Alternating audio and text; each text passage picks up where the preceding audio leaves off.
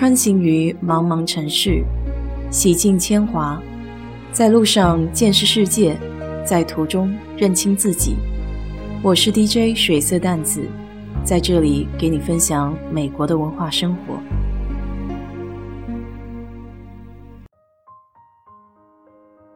昨天是母亲节，微信家庭群里的表哥表姐们都踊跃发表祝福语。希望群里的妈妈们都可以幸福快乐，青春永驻。在我的记忆里，有印象的一次母亲节，是特地从南师大附近的花摊上买了一束小野花送给我妈。虽然大多数时候康乃馨才是母亲节的象征，可那小野花蓬勃的生命力还是挺触动我的。当然，那个年代的人都会口是心非来一句。干嘛花这冤枉钱？其实心里应该还是开心的吧。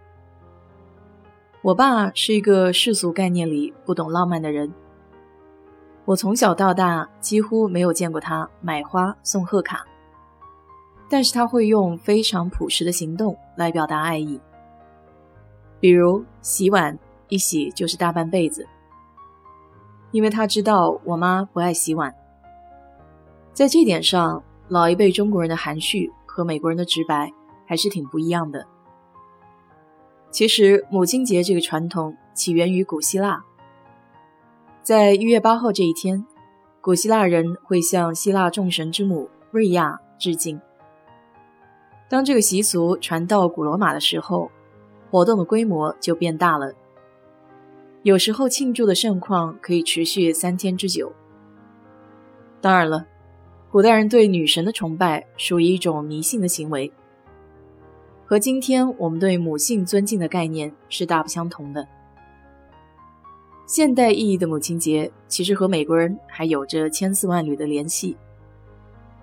一八七六年，美国境内举国上下还在悼念南北战争中牺牲的人。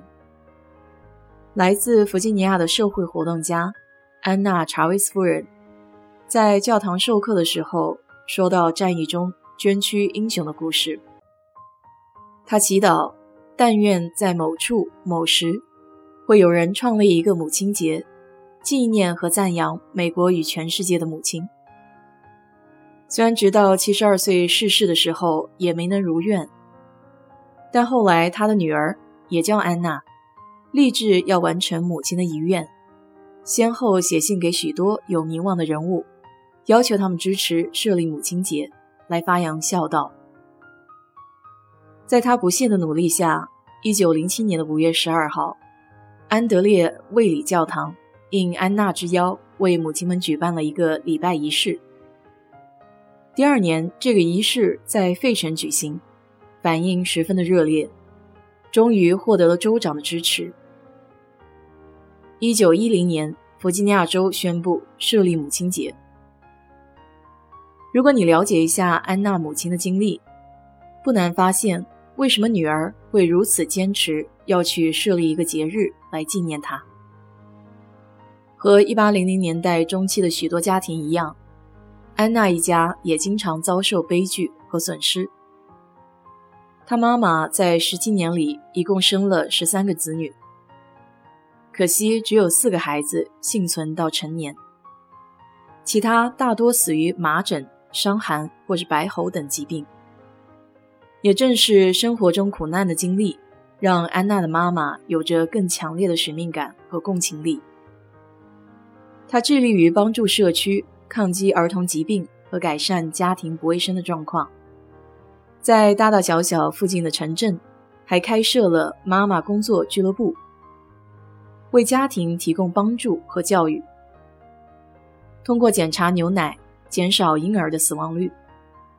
这些俱乐部还会筹集资金购买药品，雇佣女性在母亲患有健康问题的家庭中工作。南北战争时期，他对俱乐部的使命做出了调整，坚持保持中立，帮助来自同盟和联邦的受伤士兵。内战结束以后，他依旧继续社会活动，直到去世。他的一生都在努力表彰和帮助母亲们。可想而知，在这样的言传身教下，女儿有着这种强烈的愿望是非常合理的。过去母亲节的特色是佩戴十足花，不过颜色有讲究。那些母亲已经去世的人佩戴白色的十足花，而母亲还健在的人则佩戴红色的十足花。现在这种传统倒是不多见了。通常在这一天，许多家庭都由爸爸和孩子们把全部的家务包下来，妈妈们不必做饭。不必洗盘刷碗，也不必洗衣服。不少家庭还有伺候妈妈在床上吃早饭的惯例。总之，就是要想方设法让妈妈愉快地度过节日，感谢和补偿她一年的辛勤劳动。还有一种最大众的方式是赠送鲜花、母亲节贺卡，还有礼物。这时候，超市、花店的鲜花都是供不应求。学校也会鼓励孩子们自己动手制作卡片，上面用蜡笔稚气的写着“妈妈，我爱你”的字样。每当妈妈们看到这些充满爱心的手工作品，都会感到格外的自豪和欣慰。在特定的节日，有着特定的仪式，偶尔的惊喜也会给生活增添很多乐趣。